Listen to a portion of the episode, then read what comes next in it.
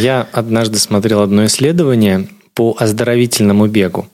И в этом исследовании было сказано, что организм э, человека, который уже занят каким-либо трудом, физическим трудом, физическим, там, умственным трудом, неважно, то есть у человека, у которого пятидневка, есть определенный ритм того, как себя чувствует организм в рамках недели.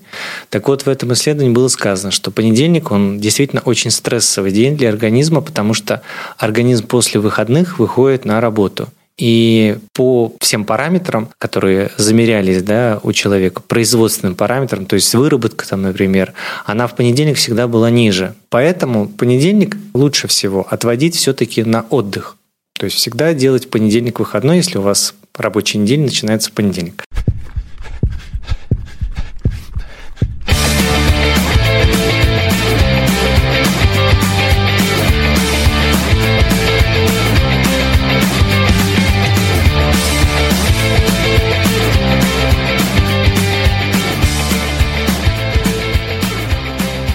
В начале апреля записываем этот выпуск, но сегодня такой дубачок был бодрящий с утра, но, собственно, он до сих пор, сейчас уже время ближе к обеду, сохраняется. Но это Калининград, город, где мы живем. Погода может меняться каждые 15 минут, вот как на этой неделе было. С утра снег, а вечером уже солнце вышло. Ну, даже не вечером, а после обеда. Наверное, по всей территории России такая плюс-минус погода. Не скажи. Вот в Питере, например, если погода испортилась, то это уже все. Это надолго, на неделю. Дожди, там заряды или снега. А в Калининграде ничего такого особенного нет. Ну, ты сам, может, по себе замечал. Вот э, я, когда такой ну, межсезонье, скажем так, то есть, э, ну, как сейчас, например, бывает, что у тебя в сумке может быть какая-то куртка, там, э, ветровка, ну, как летом я хожу, ну, там, в футболке вышел, у меня ветровка с собой, солнечные очки, э, ну, зонт может находить, ну, то есть, приготовился к любому развитию событий практически. Ну, да, в Питере тоже, кстати, так же. Там постоянно все меняется. Может быть, Москва как-то в этом плане отличается какой-то стабильностью, но если говорить про осень, про весну, то там тоже не сладко. Ну, Москва находится она внутри континента, а Калининград, Питер, там другие города, на наш климат море очень сильно влияет. Вот, но мы все-таки южнее Питера, у нас климат мягче, ну и как бы у нас все внутри. То есть Питер, если он прямо на берегу залива находится, то есть там, если ветер зимой э, со стороны моря залива подует, то там прячься, на улицу лучше вообще не выходить, и там закрывать и руки, и перчатки надевать, э, на лицо тоже шарф наматывать и так далее. А у нас э, Балтийское море, оно тоже внутри Европы находится, там не так страшно. Ну и Калининград, как бы он не на самом берегу, вот нам тут до моря еще нужно добраться с перекладными. Вот, но все равно, а, если вы привыкли заниматься спортом на улице, то для вас не должно быть никакого значения, какая погода. Но мы в предыдущих выпусках подкаста обсуждали про бег зимой, когда мы говорили – что если температура, ну, минус 5 еще ладно, норм, можно бегать. Если минус 10, еще можно подумать. Ну, минус 10 это может быть на градуснике, а по ощущениям там может быть и все минус 20. Я уже рассказывал историю о том, как бегал в минус 20 рано утром, очень сильно об этом пожалел. Но тогда я просто тебя еще не знал. И мы тогда еще не записывали э, выпуск подкаста про бег зимой. Ну и сейчас этот выпуск, скорее всего, будет уже не очень актуален, но все равно переслушайте его, когда ну, осенью уже, наверное, ну, можно будет ну готовиться. Что, можно будет подготовить бег летом тогда. Когда жарко, люди тоже, э, некоторые не бегают, они говорят, ой, так жарко, не, я не побегу сегодня, очень жарко. Ну, прошлым летом, да, кстати, я вот в 6 утра на пробежку выходил, уже было очень жарко. Это, конечно, в Калининграде большая редкость, но вот тем не менее несколько недель бегать вообще было невозможно, но я все равно бегал, там старался хоть какую-то дистанцию пробежать, насколько выдерживаю. Ну, уже просто там даже километр еще не пробежишь, уже весь потный просто везде пот.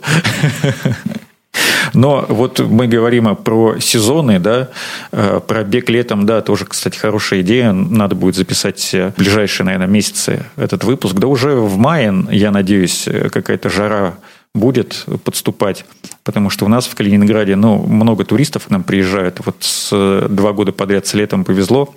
Но я хочу сказать тем, кто собирается приезжать в Калининград, вы все-таки планируете, что вам нужно пару комплектов верхней одежды с собой брать, потому что у нас даже летом, ну, если в прошлом году лето было жарко, это еще далеко не значит, что оно будет таким же и в этом году. Может даже зарядить там на пару-тройку недель дожди непрекращающиеся, и вот будет у вас замечательный, в кавычках, летний летний э, отдых. Вот. То есть э, здесь нужно тоже, конечно, если вы занимаетесь бегом, я сейчас уже не про отдых говорю, а про бег, то э, или про любой спорт на улице, то нужно, конечно, учитывать погоду, но погоду нет смысла учитывать, если вы восстанавливаетесь после тренировок, потому что здесь, ну, более или менее э, все принципы одинаковые. И э, восстановление – это же очень важная часть да, тренировочного процесса.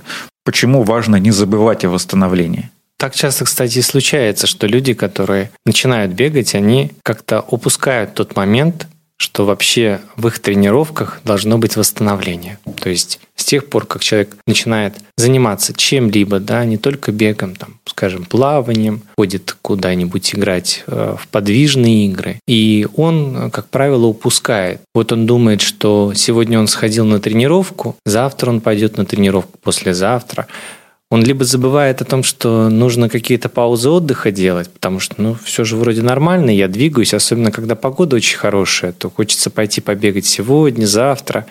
И в основном у людей так часто бывает, я часто наблюдал, что либо идет сначала очень активный период, такой спортивный, он там может недели две, три очень интенсивный быть, а потом затишье. То есть человек как-то выпадает на неделю, на две, может вообще на месяц выпасть из тренировок. И это не связано с тем, что он там получил какую-то огромную нагрузку, а просто психологически. Потом он отдыхает и думает, ой, что-то я как-то так совсем расслабился. Надо опять взяться за ум, надо себя взять, опять э, собрать и пойти тренироваться.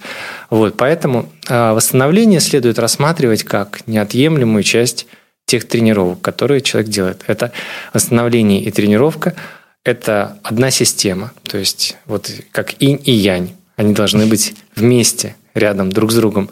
Потому что если одной половинки не хватает этой системы, а, а восстановление – это тоже целый комплекс, э, ну, целая система, да, комплекс мероприятий, комплекс средств, которые помогают организму быстрее восполнять свои функции. Так и тренировка – то же самое. Тренировка набор средств, методов для управления, да, для нагрузки. Поэтому эти две сферы, они должны идти рядом друг с другом. И забывать про них не стоит. Практиковал буквально недавно бег э, три дня подряд. Ну, я там бегаю по пять, по пять с половиной, по шесть километров. В принципе, для меня эта дистанция не такая уж большая. Я совершенно спокойно, там, в медленном темпе, уж тем более, э, без всяких проблем ее преодолею. Но выяснилось, что все-таки три дня подряд, особенно если ты утром рано встаешь, это все-таки не очень хорошая идея. Я вот, получается, бегал вторник, среда, четверг, а в пятницу мне просто нужно рано вставать, просто на работу пораньше. И я прям просто еле вставал. Вот, и я понял, что все-таки хоть там нагрузка и не такая уж большая, но все равно нужно хоть какой-то перерыв делать, хотя бы там бегать, ну, те же три раза, но с перерывом в один день. Ну и, в принципе, можно никак особо после этого не восстанавливаться, потому что ну, ты успеваешь отдыхать. То есть вот у тебя один день перерыва, и э, за этот день у тебя просто нет тренировки, и ты занимаешься своими обычными делами. Там ходьба у меня, она приблизительно всегда одинаковая. Я очень много хожу, если есть возможность, ну, там не очень далеко от пункта назначения, куда мне нужно попасть, я лучше пешком пойду, чем поеду там на каком-нибудь транспорте или там на чем-то еще, на такси и так далее.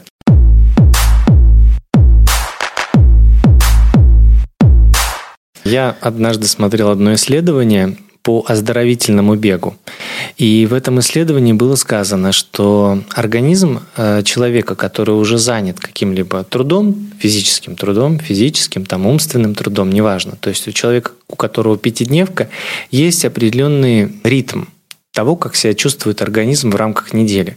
Так вот, в этом исследовании было сказано, что понедельник, он действительно очень стрессовый день для организма, потому что организм после выходных выходит на работу. И по всем параметрам, которые замерялись да, у человека, производственным параметрам, то есть выработка, там, например, она в понедельник всегда была ниже. Поэтому понедельник лучше всего отводить все-таки на отдых. То есть всегда делать понедельник выходной, если у вас рабочий день начинается понедельник. Потом э, во вторник выполнять тренировку какую-то более такую легкую, да, потому что во вторник уже идет постепенное повышение функции рабочих, то есть там человек, он уже выспался, да, то есть он принял уже не обстоятельства, в которых он оказался, и во вторник можно делать такую тренировку средней сложности. А в среду организм наиболее на пике находится, то есть наиболее продуктивной всегда считается среда. Вот по тому исследованию, что я читал. А в четверг уже, конечно, организм начинает уставать. И, соответственно, в связи с этим можно в четверг опять ставить отдых четверг, и в пятницу делать какую-то очень облегченную тренировку, то есть самую легкую на неделе. Почему? Потому что к пятнице, к пятому дню очень а, организм уже устает. И большой план нагрузки планировать на субботу и на воскресенье. В субботу такая опять средняя тренировка, а в воскресенье, вот как правило, те, кто готовится к полумарафонам, марафонам, должна быть длительная тренировка. И получается в понедельник опять выходной, во вторник какая-то. На лайте. На лайте, да. В среду такая тренировка может быть бодрая какая-то быть. И а, учитывая вот эту специфику, да, когда человек работает пятидневку, а, необходимо думать о том, какие еще дни бывают, когда необходимо вставать. Вот если у тебя, Антон, там четверг нужно рано вставать, но значит не нужно, получается, тренироваться, и накануне четверга тоже не нужно усердно заниматься, потому что тогда в четверг будет сложно вставать, будет там голова работать не так, как обычно. Это нужно учитывать и вписывать, получается, вот это и будет такой схемой, да, при которой восстановительные процессы будут вписаны вместе с тем, как устроена там жизнь конкретного человека. Ну, с расписанием тренировок понятно. Ты примерный план уже всем э, накидал только что на основе исследований, которые ты читал. Э, какие есть способы восстановления после тренировок э, наиболее эффективные? Как распоряжаться, вот как планировать процесс восстановления? Потому что именно с этим проблема. Ну, тренировки еще более или менее можно как-то вписать в свой график, а вот как между ними процесс восстановления организовать, это уже другой вопрос. Ну, вообще можно разделить на три группы таких. Одним из самых главных это является все-таки а, педагогические средства. Что это под собой подразумевает? Это подразумевает под собой нагрузку, которая планируется с учетом пола, возраста занимающегося. В этой нагрузке распределяется волнообразность, то есть вот как я на неделе написал, то есть вот это такой вот, можно сказать, микроцикл да, в, в спортивной практике, в спортивных тренировках. Расписаны тренировки по интенсивности, какие-то более длительные, какие-то более интенсивные. Они короткие могут быть, но более интенсивные. Использование в рамках каждого занятия тоже определенной волнообразности, то есть обязательно соблюдение разминки, заминки, а, заключительной части занятия, основной части занятия. То есть в любом случае человек, я почему всегда и говорю, что он должен быть для организации самостоятельных занятий достаточно подкован. То есть у него должны быть знания для этого. Для этого нужно почитать литературу, послушать наш подкаст, где-то еще а, какие-то статьи почитать, а, пообщаться в сообществе в беговом. Вот у нас есть группа да, такая в Телеграме, как Нижний пруд. Это ребята ребят, которые каждую там, субботу, они пробегают 5 километров, поэтому можно тоже подключиться, присоединиться и спросить у более опытных товарищей, как вот мне, потому что люди, кто уже бегают там условно 5-10 лет, выступали на разных соревнованиях, можно тоже спросить, как мне спланировать лучше, да, то есть э, и кто-то что-то действительно подскажет, какой-то отдельный совет даст. Вот, поэтому основной группой, которая должна управлять восстановлением, это вот будут педагогические методы. Правильное распределение нагрузки в рамках недели, в рамках месяца, в рамках полугода. Вот. Особенно для тех, кто опытный, они там ну, каким-то соревнованиям готовятся, они могут подсказать, что, ну, грубо говоря, перед марафоном, ну, или полумарафоном, да, не нужно бегать там по 30, по 20 километров, потому что ты просто через неделю сгоришь, сгоришь да, за то время, что там тебе нужно. То есть э, это, эта работа делается задолго до соревнований. Второй группой методов таких – это психологические методы. Но здесь это больше применимо для тех, кто работает с тренером, кто работает, занимается в какой-то группе, потому что человек, э, если брать какие-то игровые виды спорта, то там коллектив, ты должен приходить туда, как правило, да, с хорошим настроением, никому не портить настроение, потому что снижается общий эмоциональный фон занятия, и получается, чем ниже эмоциональный фон, тем, соответственно, продуктивность э, тренировки начинает падать. В эту группу можно включить э, полноценный сон, какие-то приемы аутогенной тренировки, когда мы пытаемся расслабить тело после напряженного занятия. Это как, а. например, растяжка, заминка. А, нет, это больше к педагогическим растяжка, заминка. А здесь аутогенная тренировка, когда а, человек есть, например, ложится там на кровать после тренировки и говорит, мое тело расслаблено, я спокоен, мое дыхание ровное, и постепенно начинает расслаблять мышцы, например, а, начинает с мышц стопы, он сознательно направляет усилия, да, мозговую деятельность на то, чтобы у него расслабилась стопа. Потом он постепенно начинает расслаблять голень. Следит в этот момент за дыханием, чтобы дыхание было ровное. Дальше, например, э, расслабляет вторую ногу тем же самым способом, да, от э, стопы до бедра. Потом начинает с рук, руки расслабляются. И так постепенно человек даже засыпает. То есть вот с помощью, э, с помощью таких вот психологических инструментов можно тело вывести из э, состояния возбуди, э, возбужденности и перевести его в такое состояние релаксации. И третья группа методов – это медикаментозные разные средства восстановления. Сюда можно отнести витаминизацию регулярную, там, как минимум раз в, два раза в год в переходный период межсезонье э, весной и осенью, когда не хватает витаминов в организме. А, массаж, различные э, там различные теплолечения, то есть можно теплом лечить мышцы, там разные есть. Это как, например? А, ну, есть, к примеру, такая штука, а, камни нагреваются, они под э, температуру тела, то есть человек ложится на эти камушки и начинает под температуру тела мышцы нагреваться. Это такая, как э, легкая, можно сказать, бань, да? но в рамках помещения нагреваются эти камушки, он сидит, э, лежит или сидит, э, и начинают мышцы согреваться. Мышцы согреваются, начинает процесс расслабления этих мышц. Все там минут 10-15 э, такой процедуры, они сразу тоже мышцы расслабляют, и человек будет... А в ванне можно полежать? Можно в ванне полежать, конечно. В ванны тоже бывают разные ванны. Если, может быть, помнишь, Антон, в Советском Союзе там и в раннем детстве у нас был такой хвойный раствор. Да, Ча- был такой. Часто-часто очень продавали в магазинах. Вот можно купить. И сейчас, сейчас тоже продается.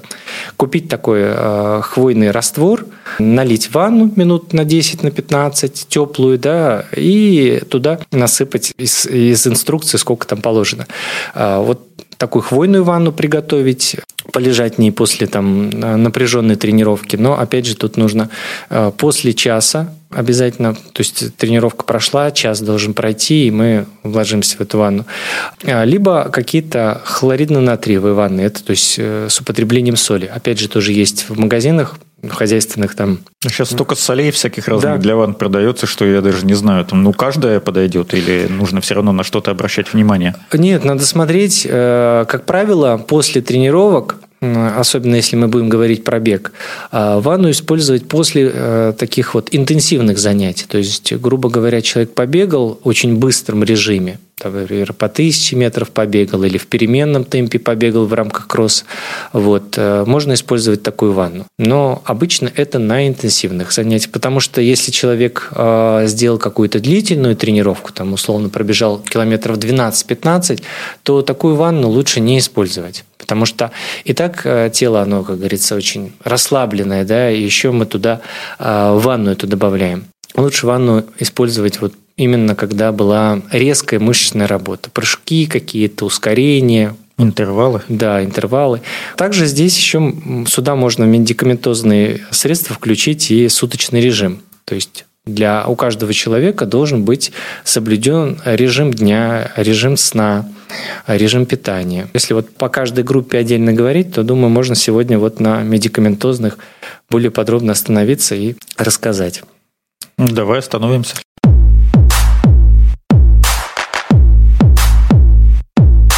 Выбор вообще всех этих средств может зависеть э, и должен зависеть от состояния человека, потому что мы все разные, у всех свои индивидуальные особенности, поэтому нужно обращать внимание, я вот тоже а, в подкасте про возраст говорил как раз-таки, что нужно учитывать свой возраст, не думать о том, что если у тебя были процессы восстановления как в 20 лет, то такие же процессы восстановления будут в 30, там, в 35 лет. Все гораздо медленнее происходит, и поэтому нагрузку, конечно, нужно снижать. И если тем более был большой перерыв э, в занятиях спортом.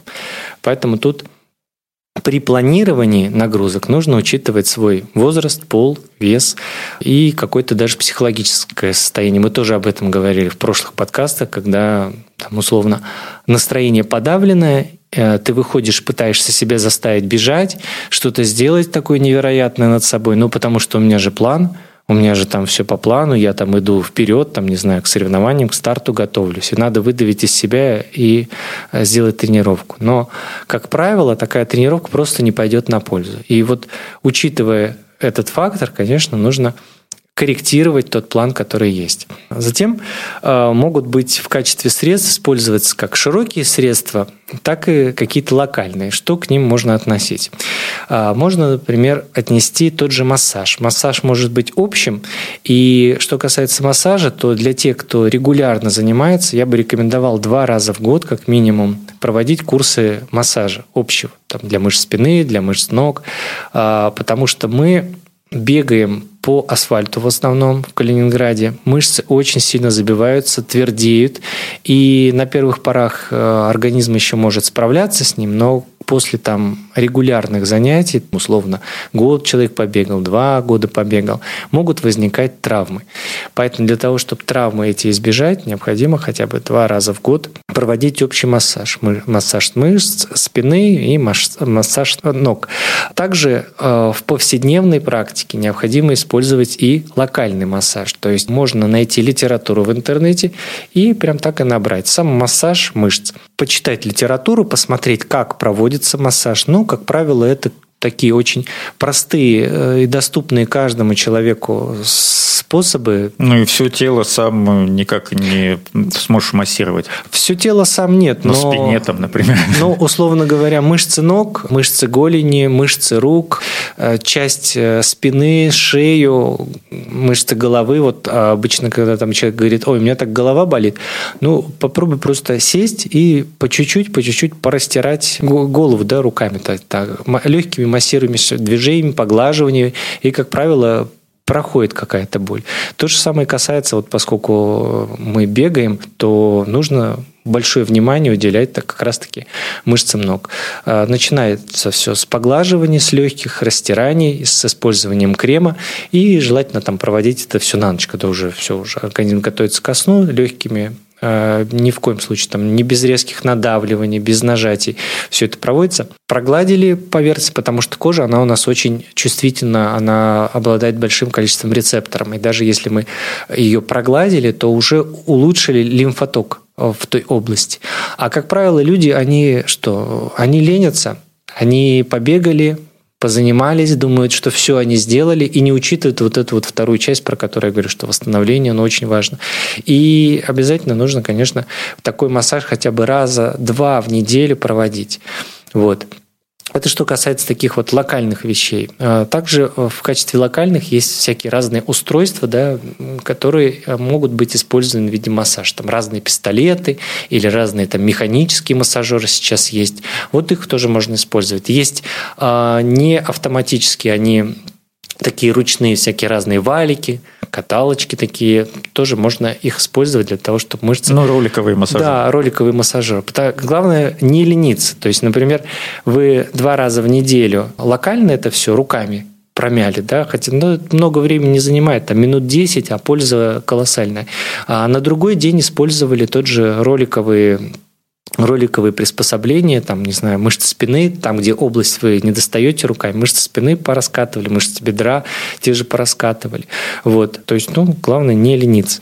И среди локальных, вот я помню, как ты говорил, что можно использовать лед. Там, где обычно мышцы твердеют очень сильно, можно использовать, например, душ, да, сначала общего характера какой-то, ну, обычный там теплый душ, а потом использовать контрастный душ на отдельных частях тела, там, например, мышцы, мышцы бедра, мышцы голени, контрастный душ использовать. Теплая вода, например, такая прохладная вода, не сразу холодная, теплая опять прохладная вода, то есть чередование э, температуры.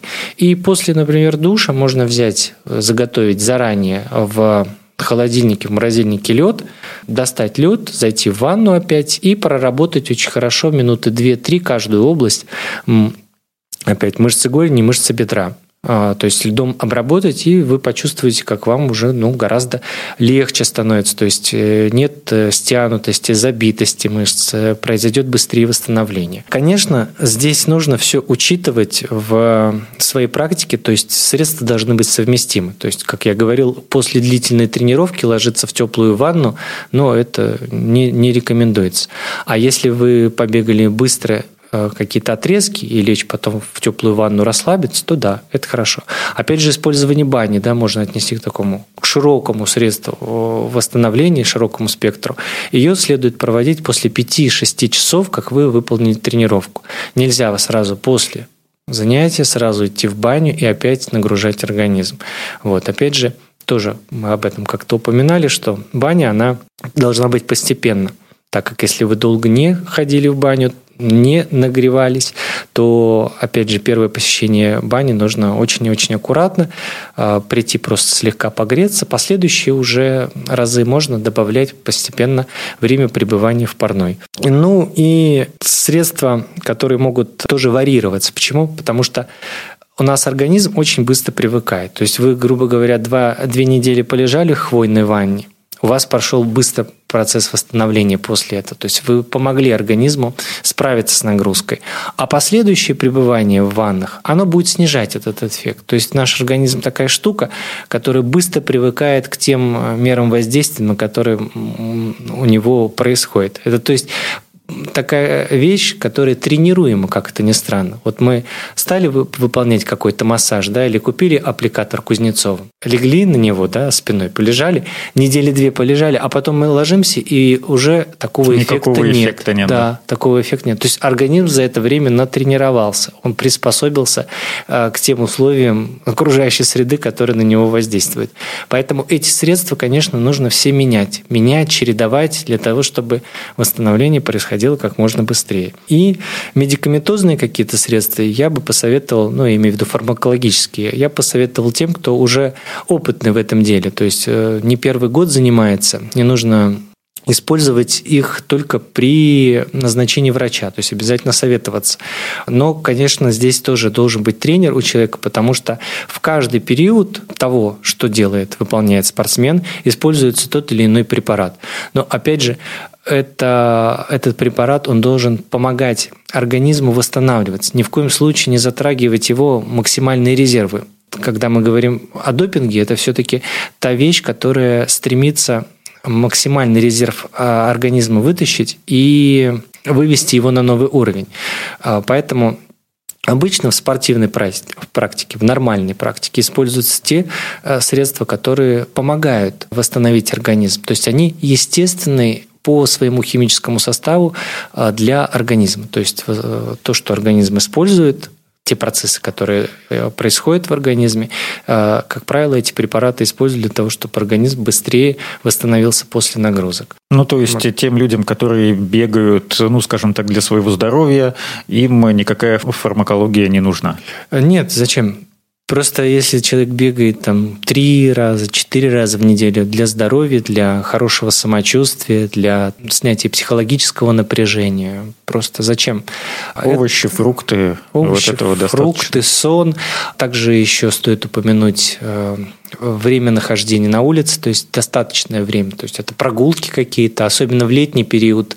Это солнечные ванны, да, прием солнечных ванн, загар обязательно, чтобы человек и воздухом дышал, и загорал, так как у нас под воздействием солнца большое количество процессов внутри организма происходит. Поэтому это все нужно использовать для оздоровления прежде всего. А для тех, у кого высокие нагрузки, обычно кто готовится там, к какому-нибудь Ironman или к марафону, там уже, конечно, нужно поддерживать организм, потому что в определенные периоды времени, там, скажем, в подготовительный период, у нас э, большое количество работы заложено в план, да, и поэтому, чтобы справиться с ним, организму требуется ну, дополнительно, чтобы он быстрее восстанавливался.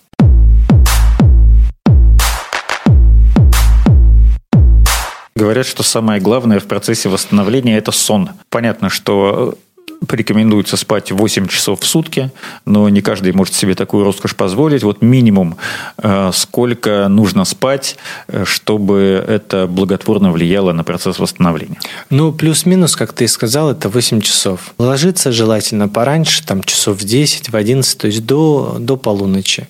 Потому что чем раньше мы легли, тем больше процессов восстановительных в организме запустится. Но для тех, опять же, кто тренируется регулярно, кто готовится к соревнованиям, продолжительность сна может быть увеличена до 9-10 часов, потому что это связано с большими нагрузками, и организму требуется больше времени на восстановление. А отдельно стоит отметить людей, которые уже там, старше 30 лет. Для них я бы порекомендовал э, даже дневной сон от 30 минут до часа. Потому что если идет высокая нагрузка физическая – утомление, то тут мало того, что сон должен быть э, ночной там в районе 9-10 часов, так еще и днем желательно бы отдохнуть, поспать. Потому что у нас после приема пищи днем торможение включается вообще общее. Ну, я нас... думаю, что многие сталкивались с этим явлением, когда на работе пообедаешь, и после обеда там наступает какой-то период времени, когда в сон клонит. Да, вот он как раз-таки занимает полтора часа, поэтому это время можно использовать для того, чтобы отдохнуть. Я знаю людей, которым а, во время работы удается удается выкроить хотя бы от, от обеда там полчаса вз, лечь вздремнуть. И это благотворно ну, это прям счастливые люди. А вот если нет такой возможности, ты работаешь в офисе, вот ты пообедал, тебя клонит в сон, что делать? Ну, что делать? Ждать вечера. Что, работать? На работе Терпеть. надо работать, да. Я про тех, у кого все-таки есть такая возможность, они могут отдохнуть. А так в основном, конечно, люди вынуждены ну, ждать. Ну, просто вечера. многие, когда наступает такой момент, если уж совсем не в моготу, прям клонят, не удалось поспать ночью нормальное количество времени, ну, сериал там смотрел или книжкой зачитался, там, неважно. Вот многие покупают кофе. Насколько вот это тоже благотворно влияет, потому что кофе, конечно, от него многие отказаться не могут, но это не очень-то полезный напиток, как известно. Тут опять видите как, если есть цель такая подготовиться к какому-либо старту, подготовиться на определенный результат, то, конечно, нужно соблюдать, вот про что я говорил, режим дня, режим сна и отдыха. А, поэтому если вы зачитались книжкой, ну извините, вы накосячили, и нужно это соблюдать. То есть, если вы нарушаете режим, то о чем, о каком результате можно дальше говорить? Если все-таки говорить про людей, которые просто так для себя занимаются, то, ну, попили кофе, ну ладно, ну что теперь? Более жесткий режим должен быть для тех, кто готовится к соревнованиям или к стартам, или там к первому полумарафону. Не сбивай режим дня, с тобой все будет хорошо быстрее процесс восстановления пойдет. Ну или, например, к сдаче теста на тысячу и три тысячи метров, что мы недавно обсуждали э, в одном из прошлых выпусков. Казалось бы, да, небольшая дистанция, но там тоже серьезная подготовка ей предшествует. Да, нельзя нарушать режим дня. Понятно, что нужно соблюдать режим дня. Mm. Это все знают, где-то на подкорке, может, подсознательно. Там уж как это получается на практике, э, пускай у каждого останется на своей совести. Но вот по поводу питания хотел бы тебя еще спросить. Как именно построить режим питания, если ты занимаешься спортом, там неважно для себя. Ну, естественно, что те, кто готовится к каким-то стартам, они уже, нельзя их назвать прям такими любителями-любителями. Они, может, не профессиональные спортсмены, но все равно много всего знают уже много тренировались э, и знают, э, как нужно питаться. Но вот э, давай прям вот элементарные какие-то вещи проговорим, что касается питания, если ты занимаешься спортом, ну, там, например, для своего здоровья.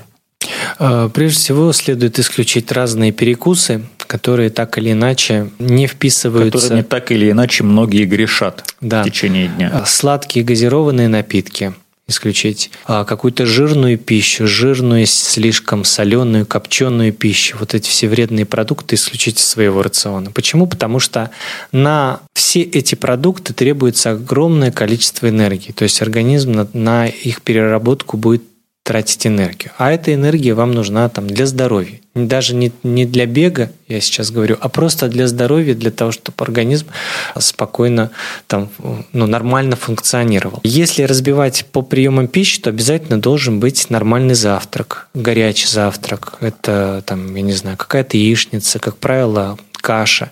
И если брать от общего объема, то завтрак у нас там 30%. В обед должно закладываться у нас тоже горячее питание, обязательно жидкое какое-то питание, потому что на жидкое питание организму, опять же, требуется меньше времени на переработку. Это какие-то... Кушайте супчики. Да, крем-супы какие-то, да, потому что желудок любит такие э, продукты. А, вот, э, гарнир там на второй, то есть он по объему достаточно большой обед должен быть, в районе там 60%. Ну и оставшаяся часть, она должна переходить на ужин. Вот чтобы за ужином не переедать... Ну, это 10% остается. Если ну, завтрак 30, обед 60. Обед 60, ну, значит, там поменьше тогда завтрак 20, обед 60, и оставшаяся там э, часть переходит на полдник и ужин. Вот э, лучше в полдник какой-то, да, там заложить э, небольшой объем, чтобы за ужином не переедать. Потому что многие грешат тем, что они днем нормально не питаются, не позавтракали, а потом вечером начинают наедаться, потому что, ну, хочется кушать. Перед сном, короче, организм да. э, углеводный удар наносят по своему организму, и потом заснуть не могут, и жалуются, что не выспались, и поэтому э, переставляют будильник чуть подальше, пренебрегают завтраком и бегут скорее на работу, сломя голову. Да. Органи... Вот вам классика нарушения режима. Да. Организм должен э, ночью отдыхать, в том числе и пищеварительная система, потому что там в своей, э, в рамках пищеварительной системы, в том же желудке идут процессы восстановления за день, потому что желудок очень активно работал днем, переваривая пищу. Желудок, печень, там, почки, все, вся система организма работала на тем, чтобы переварить пищу, участвовать в обменных процессах.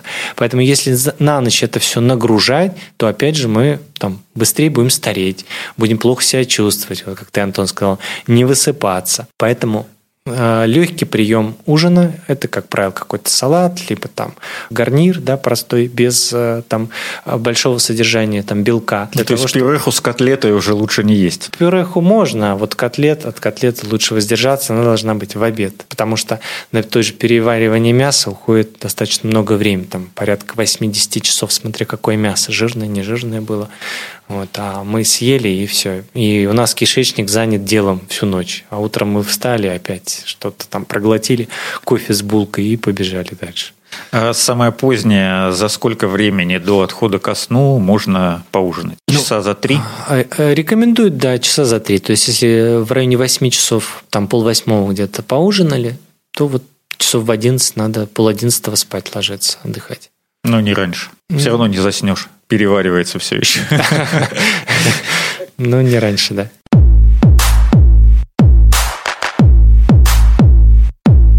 Давай некоторые итоги я попробую подвести. Без всякой фармакологии, медицинских этих штучек я там мало что запомнил, кроме того, что можно принять ванну, если была какая-то интенсивная тренировка с интервалами, с какими-то резкими ускорениями. Вот. Если был длинный медленный бег, ну или относительно длинный, то лучше ванну не принимать, потому что и так, в общем-то, не было никакой серьезной нагрузки, организм сам прекрасно восстановится. Сон – это, наверное, самое главное, да, вот сон, э, ни в коем случае не сбивать режим сна, э, ложиться не позже 10-11 вечера, к сожалению, не у многих получается, но у меня получается, и у меня давно уже вот э, выработалось, что я в 10 вечера стараюсь уже ложиться спать, иногда даже раньше бывает, захочется, ну, думаю, ну, что уже. Поэтому в будние дни меня вообще никуда не вырвать, если вы мне звоните, предлагаете, давай встретимся, говорю, не-не-не, я в 10 часов уже спать ложусь. Вот, ну, там в пятницу, в субботу, понятное дело, позже, но там и рано вставать не обязательно, потому что я обычно в 6 уже встаю, но как, как минимум просыпаюсь. Если там нет пробежки, то я могу еще поваляться там в постели некоторое время. Но все равно уже делать нечего и встаешь. Там зарядку-то тоже нужно сделать, успеть до завтрака. Потом что еще? Нормальное питание должно быть. Ну, это понятно. Мы в своем телеграм-канале с Олей часто упоминаем. Оля вообще часто, вы, если вы заметили, Оли сегодня с нами нет, но мы ее не выгнали. Она будет в следующих выпусках. Не смогла просто сегодня прийти. Вот так вот наши графики сегодня у троих не совпали. Но ничего страшного, такое тоже бывает. Вот Оля очень часто выкладывает всякие рецепты, там полезные завтраки, так что на наш телеграм-канал подписывайтесь, ссылка в описании.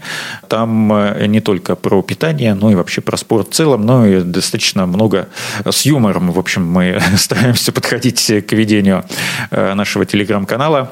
В общем, ничего жирного, ничего газированного, ну и никакой тяжелой пищи, наверное, так. Да, тяжелой пищи на ночь. В остальном все, все так. Ну и сахара тоже поменьше, там, естественно. Вот я люблю сладкое, Оля тоже часто рассказывает, что может там конфеты, коробку конфет сожрать за, за один присест и потом тренируется, чтобы избавиться от этих калорий. Я, ну, я сладкое люблю, я чай пью без сахара, вот как-то себя приучил, в привычку вошло, что если чай, то никакого сахара. И, ну, там, булочку какую-нибудь иногда куплю, но тоже не часто. Вот не то, что я там на завтрак, там на обед что-нибудь съем, на ужин тоже перед да, сном. Никто ведь не говорит, что там все, там мы сейчас все на ЗОЖе, нельзя этого сладкого. Это опять по психике бьет. Мы на гибком ЗОЖе, Костя. Вот в чем наше отличие. Да, поэтому э, желаем вам всем оставаться красивыми, здоровыми, гибкими, занимайтесь спортом, насколько это позволяет э, вам ваш организм, насколько это позволяет ваше время. Можно 10, 15, 20 минут в день уделять какой-то небольшой зарядке, чтобы быть в форме. Ну, если вам не нравится бегать, побольше просто ходите пешком. Сейчас, надеюсь, что распогодится, и можно будет преодолевать какие-то расстояния. Ходите на работу пешком, мы тоже это советовали вам. Если далеко живете, ну, выходите ходите там за пару остановок раньше. На велосипеде можно тоже ездить, если он у вас есть. Ну и гуляйте на выходных, все к этому располагает. Все, спасибо, Костя. Костя Воронцов, Антон Хоменко, подкаст «Гибкий ЗОЖ». Подписывайтесь на нас везде, ставьте лайки в Яндекс Музыке и э, 5 звезд, желательно только 5 звезд в Apple подкастах, ну и там на любых э, других платформах, где вы слушали. Кстати, нас можно слушать теперь в нашем телеграм-канале, о котором я сегодня уже упоминал. Каждый вторник у нас выходит новый выпуск. И если вам удобно слушать в телеге, то пожалуйста, мы там файлом выкладываем э, тот же самый выпуск, который на всех остальных площадках. Все, пока. Пока.